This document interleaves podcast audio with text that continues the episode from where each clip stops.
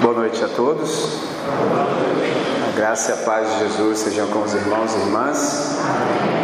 Prazer muito grande estar em casa, muito satisfeito. Ah, antes de eu ler o texto que o Senhor tem posto no meu coração, eu quero dar uma boa notícia para vocês acerca da minha viagem missionária ao Egito. Tá aí? Ah, eu conheci o pastor Eduardo Frank há cerca de, deixe-me ver, 11 anos.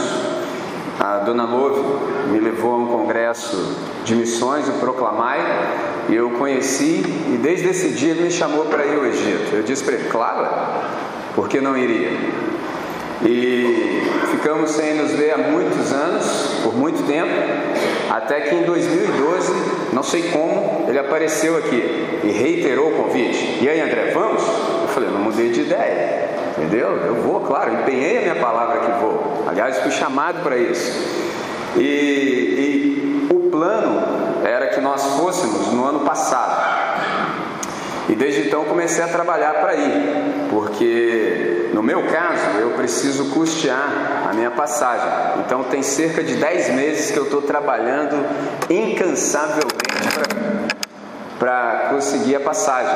Então é por isso que nem sempre você me vê por aqui. E tem um detalhe: no meu trabalho não dá para cobrar. Aliás, eu pago para trabalhar, então você já viu quanto eu vou ter que trabalhar, né? E agora surgiu a oportunidade de, de fato, chegarmos no Egito em julho, 1 de julho. Provavelmente ficamos por 30 dias. Eu não tenho todo esse tempo, porque eu tenho responsabilidades aqui com a minha família e tudo, de modo que eu aproveitaria o tempo das férias. Então eu penso que 20 dias é bom. Então, orem por mim, é necessário. Vocês têm visto os telejornais, os noticiários. E isso que vocês estão vendo é porque não tem jeito de esconder, mas aquilo ali é muito mais. É cerca de 1 milhão e 800 mil pessoas massacradas. A gente só sabe de 21, é muito mais. Então, lembrem-se de mim em oração e se de algum modo o Espírito lhe tocar e você quiser cooperar, estou sempre por aí em movimento, basta você me contactar e eu lhe digo quais são as necessidades que tenho para chegar até o Egito. Basicamente é isso. Ah, existem alguns motivos que, quando você os observa, você é encorajado a falar sobre. Então, tenho vários motivos, mas a palavra que está no meu coração para essa noite, ela veio fruto de algumas reflexões. Por exemplo, terça passada, ah, nós sepultamos o bisavô dos meus filhos, avô da Aline e bisavô dos meus filhos, o senhor Jonas, irmão Jonas Gomes. E enquanto a celebração acontecia, eu tinha algo no coração para dizer, mas aprove ao pastor Carlos me poupar como pastor naquele momento, sendo eu membro participante da família. Mas aquela palavra permaneceu, e ao término da celebração ele falou: André, segundo domingo, Fala lá. Falei, opa, já está tá comigo. Então, partindo desse, dessa percepção, eu quero chamá-los a um texto em Juízes, no capítulo 2. Abra sua Bíblia para Juízes, no capítulo 2. Juízes, no capítulo 2.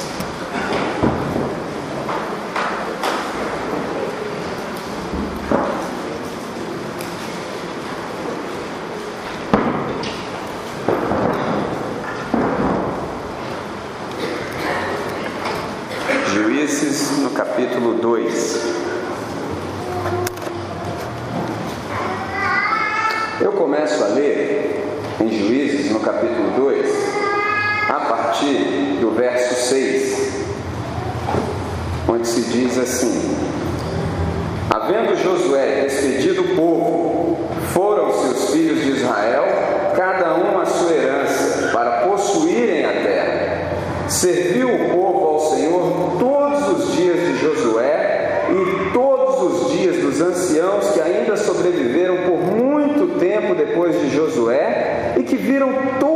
grandes obras feitas pelo Senhor a Israel. Faleceu Josué, filho de Num, servo do Senhor, com a idade de 110 anos. Sepultaram-no no limite da sua herança, em Timnat Eres, na região montanhosa de Efraim, ao norte do monte Gaás. Foi também congregada a seus pais toda aquela geração, e outra geração após eles se levantou, que não conhecia o Senhor, nem tampouco as obras que fizera Israel. Então, os, então fizeram os filhos de Israel o que era mal perante o Senhor, pois serviram os Baalins, deixaram o Senhor, Deus de seus pais, que os tirara da terra do Egito, e foram-se após outros deuses, dentre os deuses das gentes que vivia ao redor deles, e os adoraram e provocaram o Senhor a ira. Porquanto deixaram o Senhor e serviram a Baal e a Astarote pelo que a ira do Senhor se acendeu contra Israel e os deu na mão dos, dos espoliadores, que os pilharam, e os entregou na mão dos seus inimigos ao redor, e não mais puderam resistir a eles. Por onde quer que saíam, a mão do Senhor era contra eles para o seu mal, como o Senhor lhes dissera e jurara. E estavam em grande aperto. Vamos falar com Deus. Senhor nosso Deus e nosso Pai, nós nos alegramos sempre pela possibilidade que temos como ocidentais de nos acercarmos da Tua palavra, de termos liberdade de culto, Senhor. Nós temos essa possibilidade extraordinária, Deus, e nós queremos fazer bom uso dela. Para tanto, Senhor, a nossa súplica é: dá-nos a Tua palavra, Senhor. Queremos tão somente ouvir a tua voz. E isso para o máximo louvor da sua glória. Silencia, Deus, todo ruído, de tal modo que tenhamos ouvidos tão somente para a sua voz. Sempre, em nome de Jesus. Amém, Senhor. Amém. Como eu disse para vocês, eu fui influenciado pelo passamento do nosso irmão Jonas e enquanto eu pensava naquele momento e que tudo isso significa para a nossa vida, eu me lembrei de um mestre, cujo nome dele é Bruce Wilkinson. Você deve conhecê-lo por um livro extraordinário que se chama A Oração de Jabes. Então, muito do que eu vou compartilhar com vocês eu aprendi originalmente a partir desse mestre. E é interessante que quando nós olhamos esse texto aqui, a primeira coisa que me sobrevém, a primeira pergunta é: quantos de vocês que estão aqui nessa noite ao alcance da minha voz consideram a possibilidade ou já pensou na possibilidade de que os seus filhos e os seus netos se desviem da fé em Jesus, deixem o Deus de Israel e passem a seguir e servir outros deuses que por definição não o são? Você já pensou nisso? Você já parou para pensar nisso? Você hoje está aqui, mas você já pensou no que vai ser dos seus filhos? Você já pensou em qual legado? Essa foi uma palavra que foi muito dita naquele dia. Qual é o legado que você vai deixar para eles? Para a segunda e para a terceira geração? Você já parou para pensar nisso? Porque eu disse a você sobre a possibilidade deles se desviarem e seguirem e servirem outros deuses. Porque aí você diz assim, André, mas eles foram criados no Evangelho. Já tenho ouvido isso inúmeras vezes. Porque quem pensa com essas categorias está pensando o seguinte: ah, você quer dizer que no futuro eles não terão fé? Esse é o ponto. O contrário da fé não é simplesmente a incredulidade. O medo não é simplesmente que eles não sejam da fé. O contrário da fé, nesse caso aqui, é deixar a Deus e começar a servir outros deuses que por definição não o são. Esse é que é o problema. Só assim, mas como assim, André? Porque ninguém na face do planeta é ateu. Há possibilidade de alguém ser ateu do Deus de Israel, Pai de nosso Senhor e Salvador Jesus Cristo. Isso é possível. Isso é possível, mas é impossível que ele não tenha um Deus. Todo ser humano na face da terra tem um Deus. Não sei se é o Deus de Israel, mas que tem um Deus, tem. Como é que a gente sabe disso? É só observar como ele vive. E é interessante que, dependendo de quem seja o seu Deus, dá para saber em que você se tornará. Por isso a idolatria é um perigo tremendo, é algo terrível, porque ela rouba a sua humanidade. Porque Deus, como é que nós o percebemos? Em Jesus de Nazaré. Em Jesus de Nazaré nós vemos Deus como ele é e o ser humano como deve ser. Ele é humano. Geralmente quando nós tropeçamos, André, você tem que entender que eu sou humano. Eu falei, não, você não é humano. O único humano que eu conheço se chama Jesus de Nazaré. Você é um ser humano caído, por isso fez o que fez. Percebe? Então, quando eu adoro a Jesus de Nazaré, eu me torno um imitador de Jesus de Nazaré. Qual é o meu resultado final? Ser semelhante a Ele. Agora, se eu adoro outros deuses, ficarei semelhantes a eles. Semelhante a eles. Esse é o problema. Salmo 115. Se você adora um ídolo, você vai ficar estático como um. Esse é o ponto. O que é o contrário da fé? Não é simplesmente a incredulidade, é adorar outros deuses. Não há ninguém que seja ateu. Pode ser do Deus de Israel, mas ele tem um Deus. Tem gente que tem um Deus ciência, amigos meus. André, para mim a ciência basta. O que a ciência disser para mim é até que o câncer bateu a sua porta. Esse é o ponto. Tem gente que tem Deus como a felicidade, é o Deus felicidade, espírito desse tempo. Percebe? É o espírito desse tempo. O cara faz o que dá na cabeça, e se você tenta conversar com ele, confrontá-lo com a realidade da Escritura, ele diz assim: Você tem que entender, André, que eu tenho direito de ser feliz. Eu falei: É mesmo? Eu estou perseguindo o meu Deus, felicidade a qualquer custo. E que fique claro para você, André, é a minha, não é a sua. E se você tentar me, ob me obstacularizar, eu passo por cima de você. Ó, é o Deus desse tempo. Montão de gente nessa vida aí, ó. Montão, muita gente. E quer se justificar assim. É como eu disse, é impossível que alguém seja ateu de fato.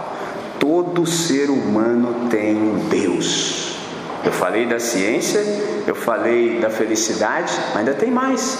Tem o Deus dinheiro, tem o Deus ego, tem, ou oh, se tem, tem gente que trabalha assim ó, todos os dias por esses deuses, todos os dias sem faltar. Esse aqui é o absoluto dessas pessoas.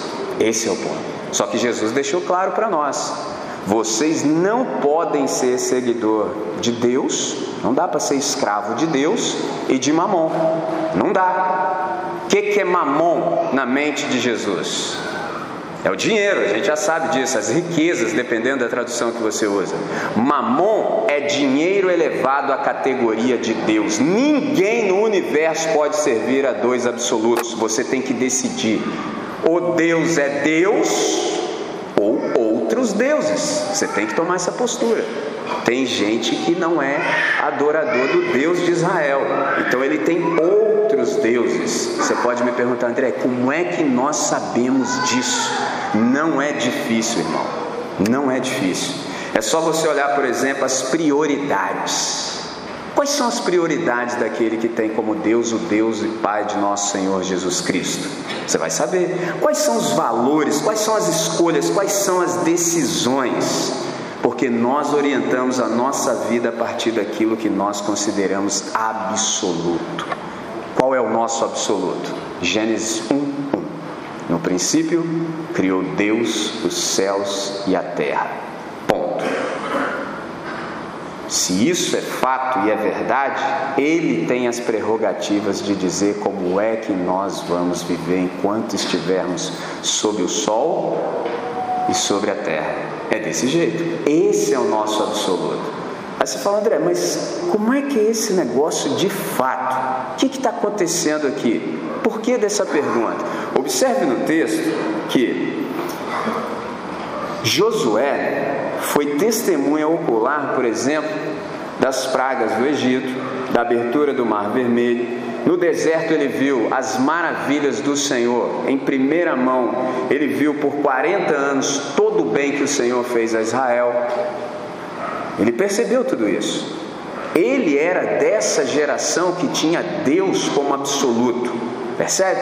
Ele viu tudo isso por todo esse tempo. Extraordinário. Agora é interessante que Josué viu tudo isso, mas houve um momento na sua vida em que ele desejou de fato ter as suas próprias experiências. Ele viu tudo isso. Observe Êxodo, por exemplo, no capítulo 33, o verso 11, que está dito o seguinte: E falava o Senhor a Moisés face a face, como qualquer um fala com seu amigo. Depois tornava-se ao arraial, mas, olha que conjunção adversativa extraordinária, mas o seu servidor, o jovem Josué, filho de Num, nunca se apartava do meio da tenda. Vamos apertar a tecla SAD? Moisés falava com Deus de um modo extraordinário, irmãos. Eu não conheço nenhum ser humano na face da terra que tem esse relacionamento. Falava, percebia a presença de Deus de tal modo que falava como quem falava com o seu amigo. Depois que ele ouvia Deus, Deus falava que havia de tinha de dizer para ele, ele se retirava. Mas o que está dito no texto? O Josué não. Essas aí, Moisés, são as suas experiências. Eu estou vendo, mas eu quero as minhas experiências. Moisés ia embora, o Josué permanecia. Por que, que ele permanecia? Porque ele queria ter as suas próprias experiências. Isso é extraordinário. Ou seja, ele queria saber o que Deus tinha para dizer para ele. Interessante que aqui você deve estar se perguntando por que dessas cadeiras aqui. Interessante. Vamos pela, pela lógica. Vamos começar por aqui. Josué era uma pessoa que se sentava nessa cadeira. Gente que tem experiência com Deus de primeira mão. Josué era dessa cadeira aqui. O que, que acontece? Todo o povo serviu ao absoluto a Deus nos dias de Josué. Enquanto Josué e aquela geração que viu os feitos do Senhor sobreviveu, o pessoal ficou firme. Só tem probleminha. O pessoal morre, né? Viu? Gente morre. Aliás, é porque a gente assim não leva Deus a sério. Nós não levamos Deus a sério. E aí a gente fica paranoico, louco, confuso. Tu és pó e ao pó tornarás. Certo? Qual a informação nos falta? Que dia tornarei ao pó? Não sei. Como é que devo viver se não sei que dia tornarei ao pó e darei contas de mim, meus atos a Deus? Com temor e tremor. Que nada. Estou X tempo sobre a face da terra. Quem falou que vou morrer? Aí, quando Deus chama, cara fala assim, André, eu estava com ele aqui há pouco. Você nunca viu que nós somos como uma sombra? O sopro mais forte de nós é vaidade pura. Basta cortar a inspiração e nós tornamos ao pó. Como deveria ser a nossa vida sabendo disso? Muito mais humildes do que somos. Essa geração conhecia os feitos do Senhor, sabia o que ele fez, viu, teve experiência com Deus de primeira mão. Enquanto essa geração sobreviveu, essa aqui viveu bem. Quando esse aqui morreu, deu problema. Sabe por que deu problema? Sabe por quê? Porque essa geração aqui, como conhecia Deus, sabia com quem estava falando. Sabia que tipo de relacionamento Deus requer. Sabia como viver. Sabia o etos. Sabia. Essa aqui não sabia. Essa aqui, como conhecia Deus, sabia orar. Sabia. Essa aqui não sabia. Pedia para essa aqui orar. Não sabia orar, não conhece Deus.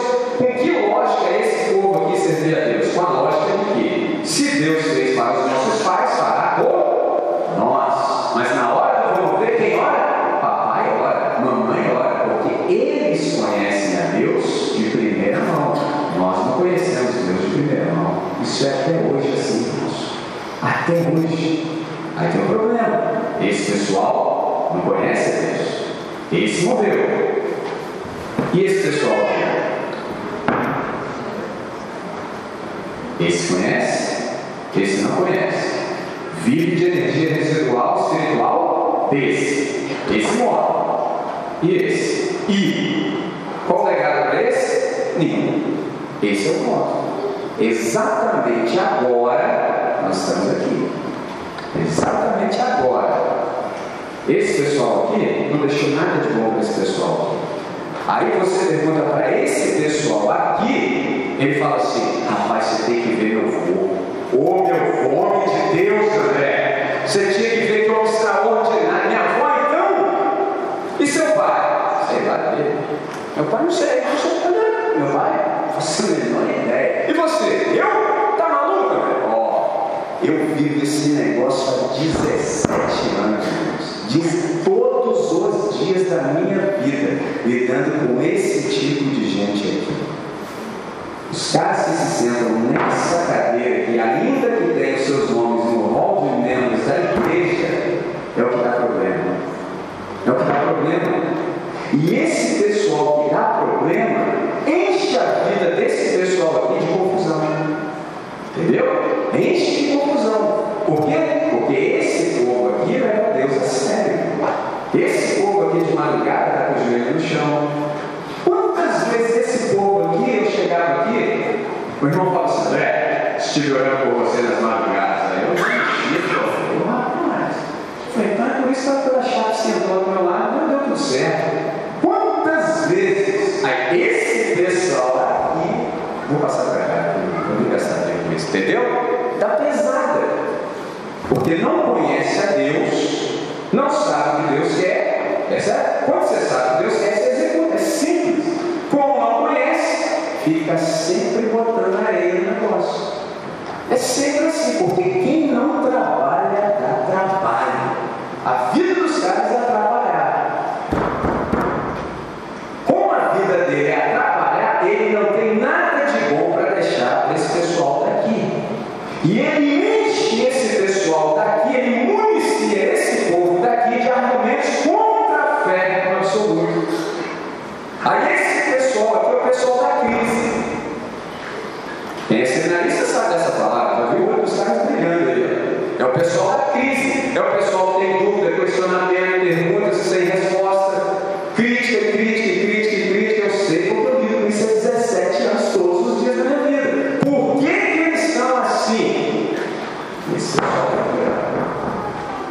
esse povo aqui. Por que, que esse povo é assim? Porque não conhece a Deus. Vive só daquilo que viu seus pais viverem. Mas ele mesmo, você não sabe qual é. Você não sabe. É uma incógnita. O cara pode jurar para você de pé junto que eles são do inferno. Ele jura. Mas você percebe pelas suas atitudes que o inferno ainda está nele. Que ele saiu do inferno, não? Não sou eu que digo isso. Mas eu tenho capacidade em Deus de perceber que o inferno atua muito nele. Isso municia esse povo daqui. Percebe? Para que eles usem isso como justificativa para não crer no absoluto. Percebe? Isso é sério. Foi isso que aconteceu na história de Israel. Porque a pergunta inicial foi: você já considerou a possibilidade dos seus filhos estarem nessa cadeira aqui? Aí você fala assim: que isso, André? Está doido? De modo algum. Romanos 15, 4 diz que todas as coisas foram escritas, ou seja, aquelas do Antigo Testamento, para que pela paciência e consolação das Escrituras nós tivéssemos esperança. Se vai acontecer, não sei, mas que aconteceu com Israel, aconteceu. E se está escrito, é um arquétipo, ou seja, sejam vigilantes, porque pode acontecer novamente. Esse é o ponto. Aí, quando você tem isso em mente, exemplo, Abraão, em qual dessas três cadeiras você acha que ele sentou? Cadeira número um, compromisso. Gente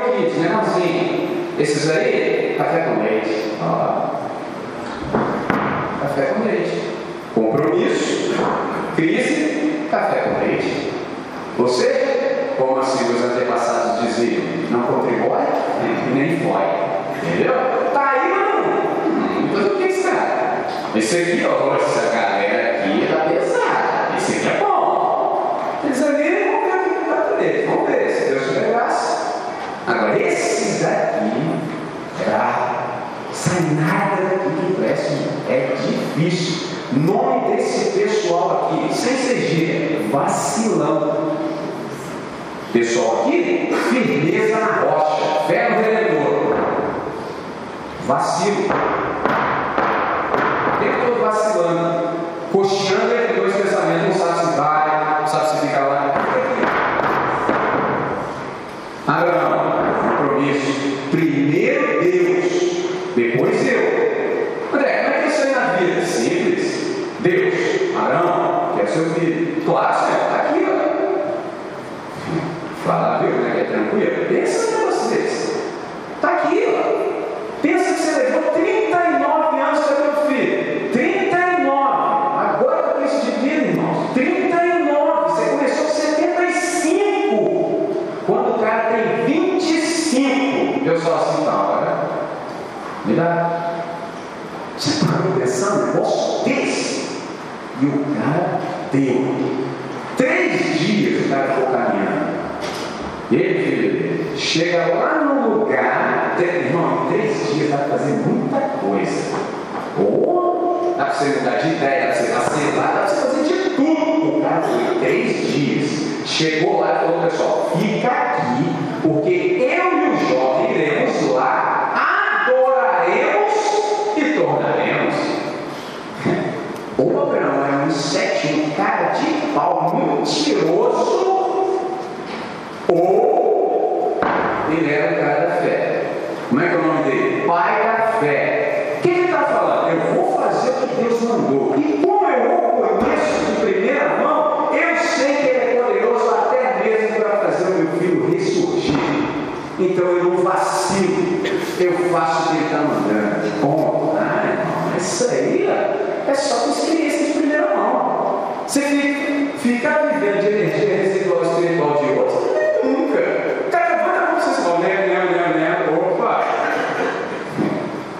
vezes eu vou no ambiente e falei os caras assim, suponhamos que instaurasse a perseguição no nosso país e os caras te prendessem sob suspeita de você ser um discípulo de Jesus de Nazaré, e o cara já caiu nessa. Yeah. Aí eu falei assim, você ficaria preso? Ele ficou pensando, falei, você não percebeu o que eu te falei, não? Sob suspeita, como é que alguém vai suspeitar se eu sou do sorro? Eu sou, quando você não é. Mas como a gente vive na época do Photoshop, ninguém é nada que parece. É só cosmético, é só filtro. Aí o cara vai cair nessa falácia. Esse é o problema. Vacilão. Abraão, compromisso. Leva Deus a sério. Ele fala, eu executo. Porque ninguém, sem consciência, pensa em dar o filho. Certo? Só que quem falou que eu nesse negócio para pensar o, que eu vou fazer ou não? Eu faço o que Deus está mandando ponto. Se ele falou, isso é problema dele, ele resolve. É assim, irmãos, mas isso é só para a gente que tem compromisso de primeira mão com Deus. Abraão, Isaac, filho dele, Isaac. É. Abraão, falei, ó, gastei a lábia aqui com vocês. Abraão, Isaac, me conta uma história dele. Uma só. Isaac. Né? Aí fui pedir ajuda dos historiadores assim? E aí? Não, sobre Isaac a gente pode dizer o seguinte: filho de um grande homem, pai de outro grande homem. Mas ele, não, ele, ele, ele, ele. Mas como assim? Jacó. Aí, sentado nessa cadeira aqui, ó. Jacó. Já começa com o nome. Suplantador. Seus irmãos, ou de sul, entendeu? Mais idade. Sabe o que eu falei? Suplantador.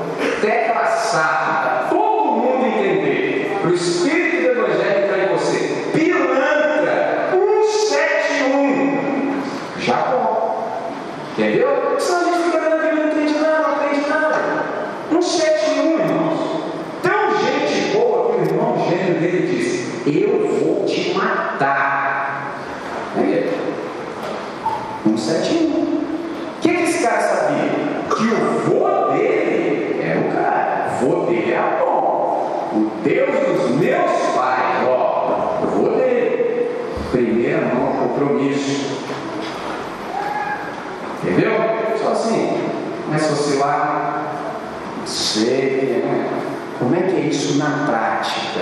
Quem está sentado nessa cadeira aqui, vê que os avós são gente séria, leva Deus a sério, estão em todas. Mas daquela cadeira até aqui é um lapso muito grande, irmãos.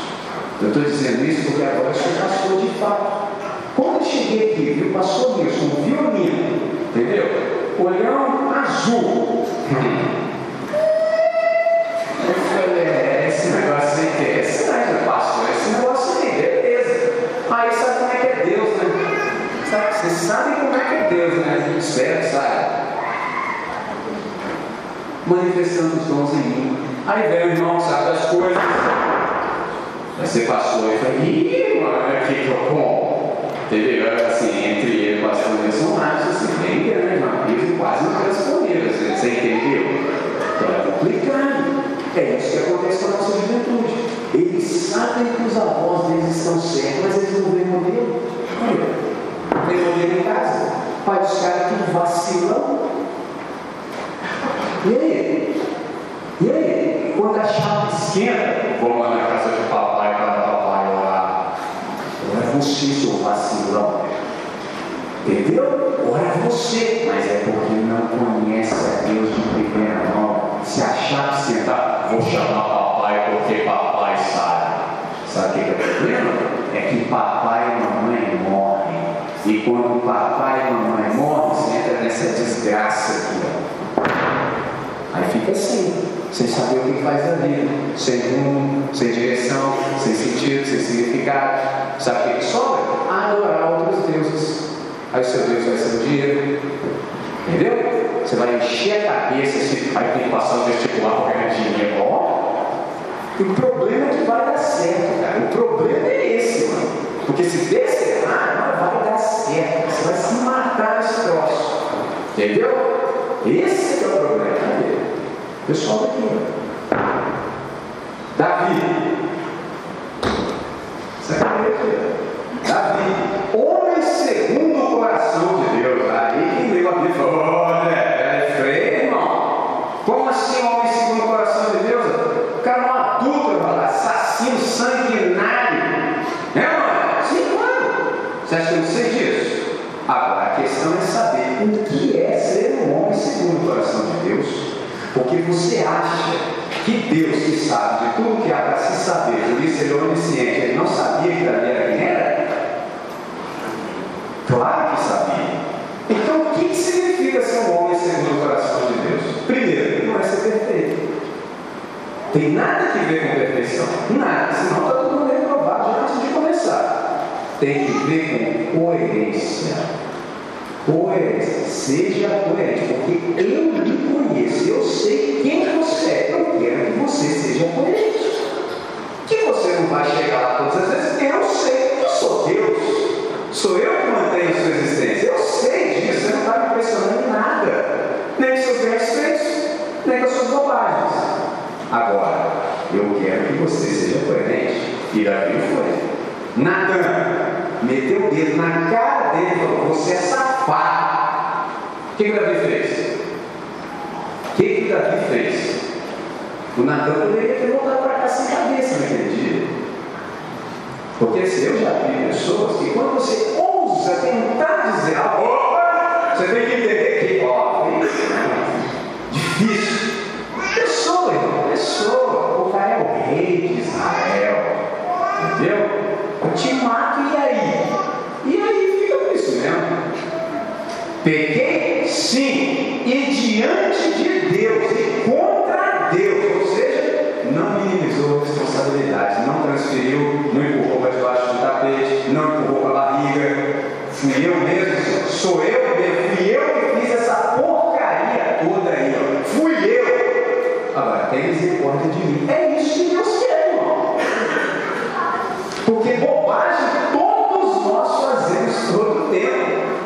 Você acha que Deus não sabe disso? Agora, Deus quer que você, quando confrontado pela palavra dele, se arrependa, se humilhe, se quebrante. É só isso. Nem isso a gente vai conseguindo. Não sei se vocês já perceberam como é difícil encontrar pecadores nesse ambiente, exceto eu, gente. Já está assim na cara, né? Esse é o problema. Aí o problema é que Deus só trabalha com pecadores arrependidos. Aí fica complicado. Percebe? Não anda.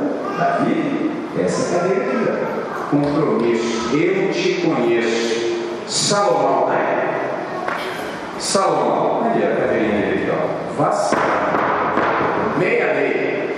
Começou bem. Começou bem. Qual o pedido dele? Senhor, me dá sabedoria para conduzir o meu povo. Sabedoria é uma coisa extraordinária, irmãos. É aplicar o conhecimento de Deus no cotidiano. Sabedoria. Sou comprometido. Começou bem. Mas você sabe que a Torá diz que os reis não deviam acumular três coisas. Uma lei contra o acúmulo. Não poderia acumular ouro, cavalos e mulher. Ouro, cavalo e mulher. De trás para frente. Só oficial, Salomão, vacilão, 700 mulheres. 700 no oficial. No paralelo, fechou com mais 300. Resumindo, mil. É, irmão, assim, não vou nem fazer piada com isso. Entendeu? Não vou nem brincar com isso. Nem passa pela cabeça. Irmãos, 700 mulheres. Traduzindo, tecla SAP, multiplicou prazer. Exército, oh, nunca houve poder bélico como tal em Israel. E, e mãe, né, prata lá era lixo, irmão. Né, pedra na rua, muito ouro, porque o cara era sábio. Então você nunca ia na presença de um tinha que levar um presente. Tá? Era toneladas de ouro que o cara recebia, era toneladas. Daí, o último dia que estive aqui, o pastor Ivan, quando foi pregar, disse: hum, Nem mesmo Salomão, em toda a sua glória, tomou água no copo como esse. Foi Jesus que falou isso. Terrível demais, irmãos. Então, olha, né, eu não vou falar sobre isso. Jesus é extraordinário. Então, rapaz, Salomão perdeu um tempo nisso. Nem ele se vestiu como mato. Entendeu? O mato é mais bonito que a roupa que Salomão comprava com todo o dinheiro que tinha. E até hoje tem gente servindo a Deus para ver se compra roupa melhor. Ou melhor, outros deuses. Percebe? Isso é tudo lixo, irmãos. Sentou nessa cadeira aqui, ó. Aí ele fez parte dos 70% que começaram bem, mas terminaram mal. Muito mal. 70% dos personagens da Bíblia são assim. Faz um estudo para você ver. Começam bem, mas terminam mal. Como é que ele terminou mal? Sete mil mulheres, irmãos. Porque ele tinha uma política expansionista, no mínimo interessante. Dava uma olhada no reino vizinho, olhava lá, e falava, como está esse pessoal aí? Mas sem arma. Princesa lá bonita? É, casar com ela. Então, ó, nessa brincadeira de mulheres que adoravam outros deuses. Aí dá problema, né, irmão? Você é daqui, começa a vacilar, fecha com a galera que está vacilando totalmente, não vai dar bom resultado, não, irmão. Não tem como, é ilógico. O que, que aconteceu? se ele tivesse feito tempo aos deuses pagãos lá nas outras terras, já seria algo horrível. Mas sabe o que ele fez? Em Israel, encheu a terra de Israel de idolatria. É quando ele morreu, ó, temos pagãos e postes ídolos por todo o território, todo, tudo tomado. E agora?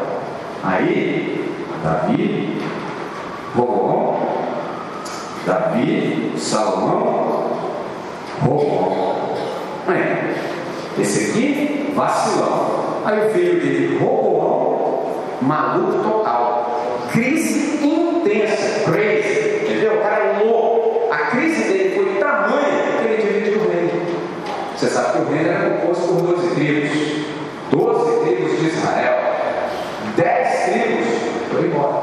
Só duas tribos ficaram fiéis ao compromisso com Deus. Olha a loucura do cara. Esse é o problema. Como é que o Novo Testamento chama isso aqui? Tem um nome. Quem está sentado nessa cadeira aqui no Novo Testamento é o espiritual. Primeira cadeira, tem experiência com Deus de primeira mão, gente espiritual. É gente, irmãos, que você, se, você não tem nenhum motivo aparente para estar perto dessas pessoas, mas você não consegue ir embora, você não consegue. Sim, você não tem muita amizade, intimidade, o cara parece. Entendeu? Porque você sabe que a qualquer momento algo vem. Espiritual. Entendeu? Espiritual. Isso aqui, ó. Carnal. Carnal. Você fica em dúvida. Sim, uma hora, cara, gosto, ó, mas depois você começa ficar confuso. Esse cara não entendendo. Esse cara parece trigo, mas depois ele parece joio, assim. Sinceramente, aí você não fica comentando, porque senão vira fofoca. Você tenta até conversar com ele, mas aí nessa hora ele lembra. Porque o cara está aí o tempo todo, entendeu? O tempo todo, ele sabe os versículos. Ele vai falar assim comigo, não, terrível, já. Ó, nessa hora ele parece um brigão. Mas quando você encontra com ele em outros ambientes, o camarada é um jogo da pensar. Aqui do Miguel, o cara muda até de voz. Senhor! É, não, é um negócio impressionante. Em casa, hum, é só voto sua esposa, é linear, entendeu? Os filhos do cara,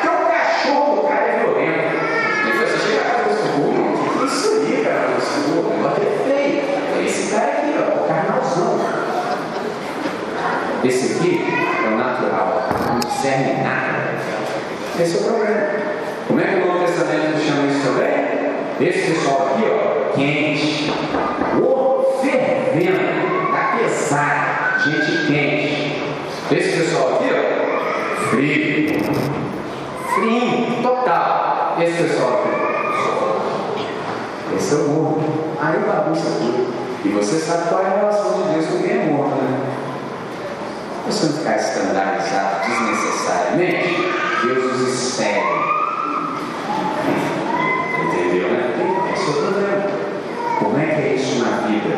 Ora, se nós temos dificuldade de saber qual é esse cara aqui, você acha que os filhos dele sabem? Você acha? Esse é o problema. Aqui nós estamos a 68?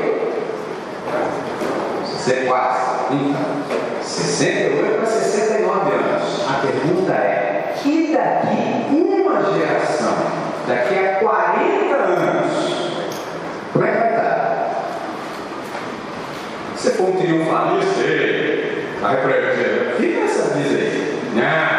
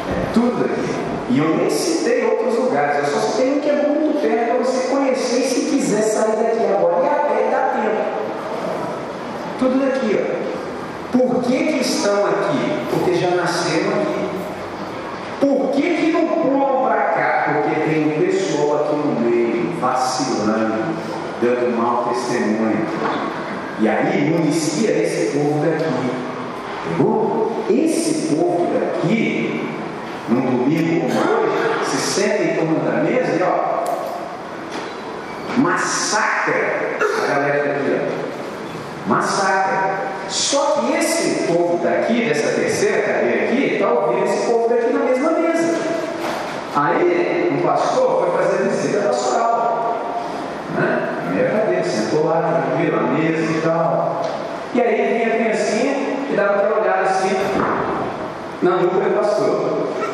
Aí pastor, tá lá conversando, é ele assim,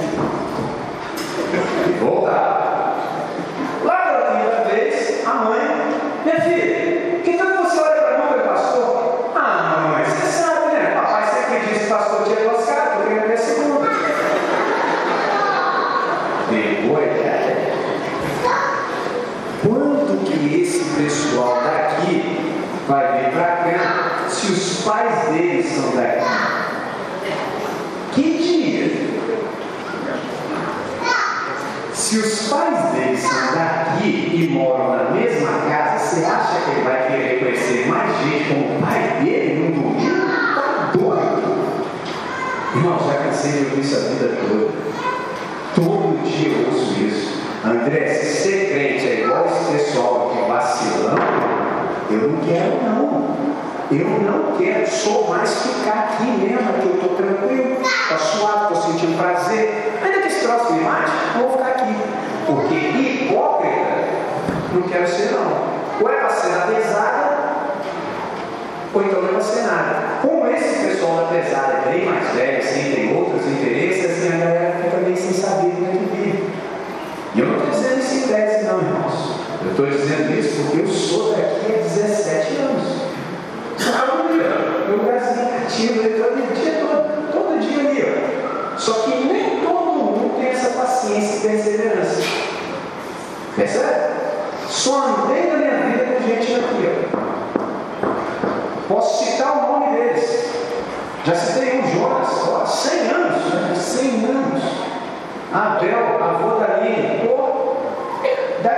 more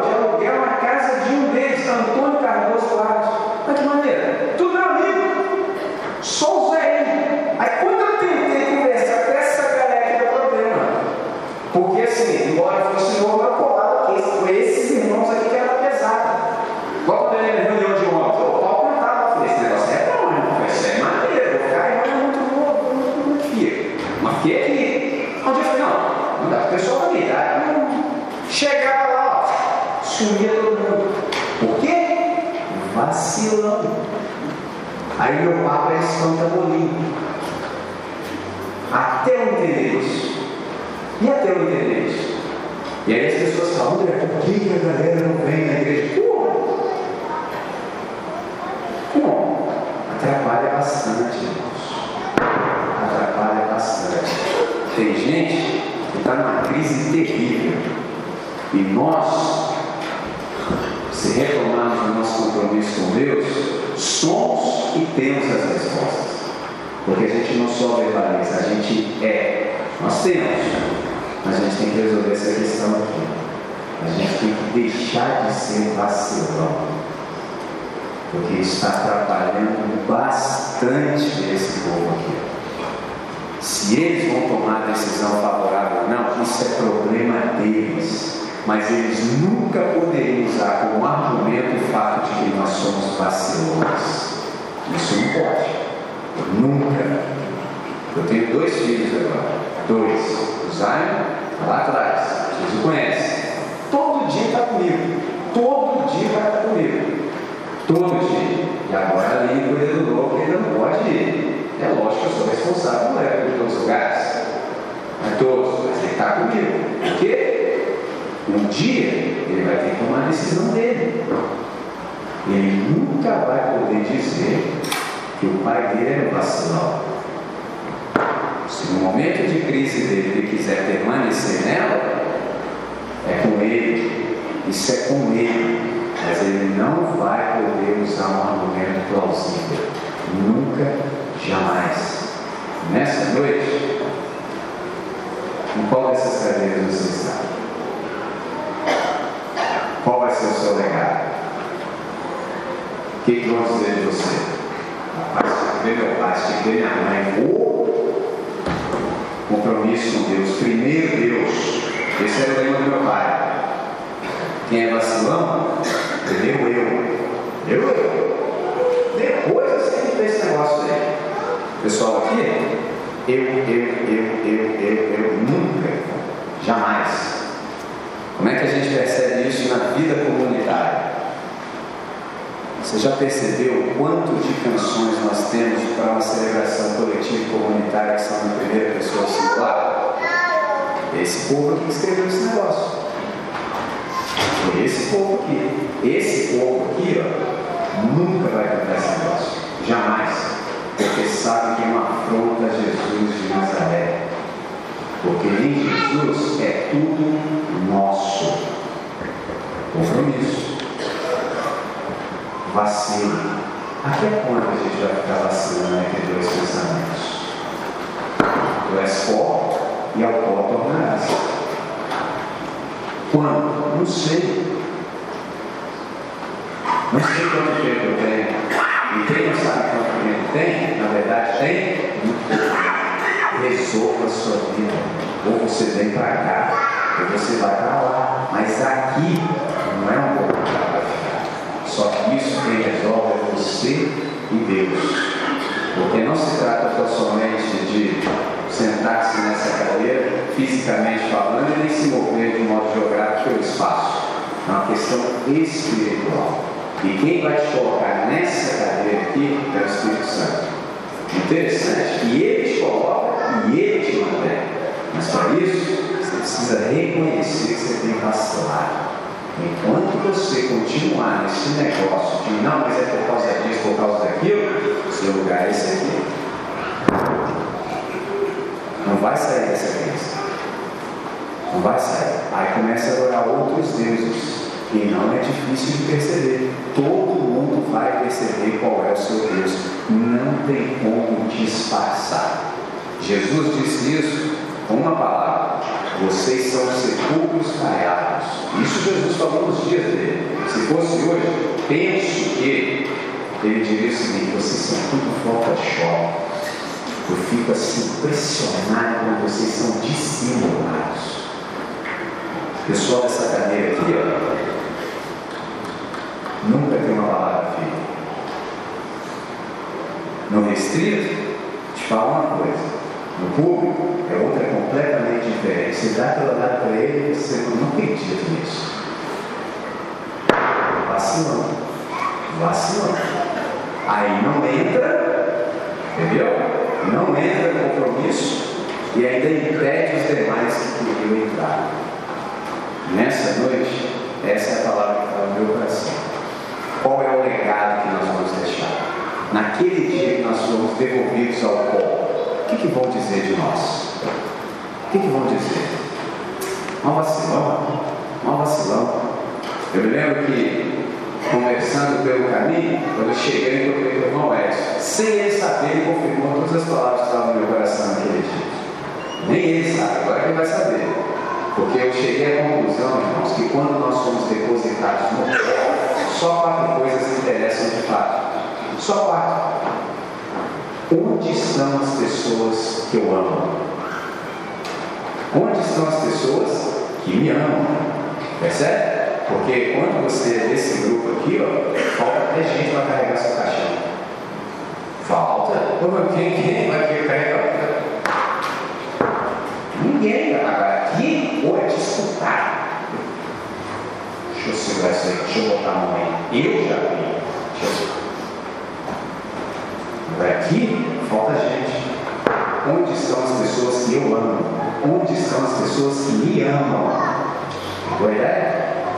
Que tipo de gente eu me tornei a partir do dia que eu comecei a andar com Jesus de Nazaré? Que tipo de gente eu me tornei? Qual é o meu legado? Só essas quatro coisas importam. Nessa noite, você pode ser dessa cadeira aqui, está vacilando o tempo todo nunca deu uma dentro, tá? Entenda, Pode ser aqui também, pode ser. Está numa crise terrível. Passa para aquela cadeira de lá. Hoje é o dia de fazer isso. Não perca essa oportunidade. Passa para lá. Reconheça que está dando mole, está vacilando. Passa para lá. Resolva a sua crise. E se porventura você estava lá, começou a oscilar, está doido, não precisa se vergonhar não. Porque todos os homens e mulheres da Bíblia que nós temos reverência, um dia já passou por essas duas cadeiras também. Mas o que importa de fato é onde fechou. A história deles é contada a partir dessa cadeira, a cadeira do compromisso. Graças a Deus eu já resolvi isso minha vida muito bem, muito bem. Cada dia só melhora. E você? Então, nessa noite, se você quiser, a oportunidade é dada pelo Espírito de Deus. A sua responsabilidade está nessa cadeira. E aí, dias melhores experimentaremos. Certo? Vamos falar com Deus?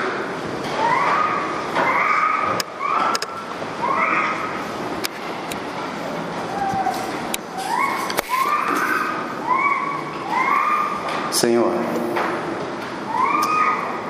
nós queremos te dar graças, Pai, sempre, todo o nosso ser, pela possibilidade que temos de ouvirmos a Tua voz.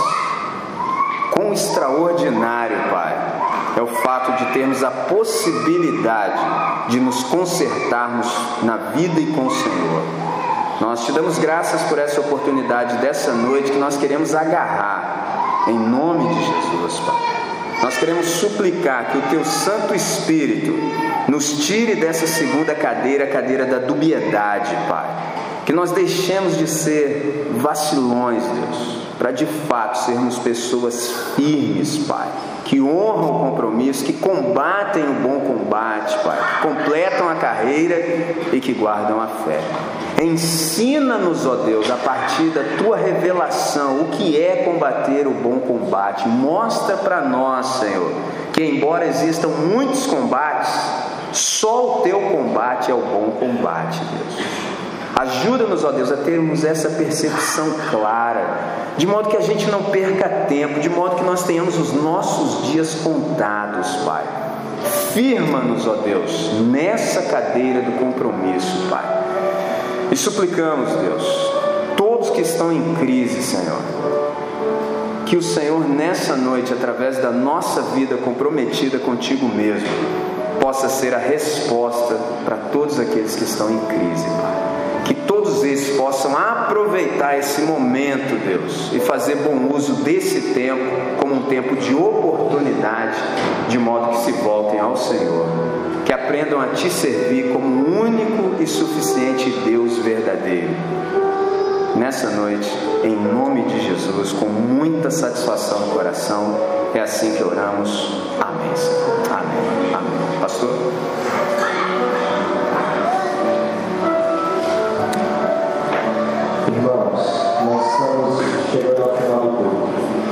E eu desejo a você uma ótima semana.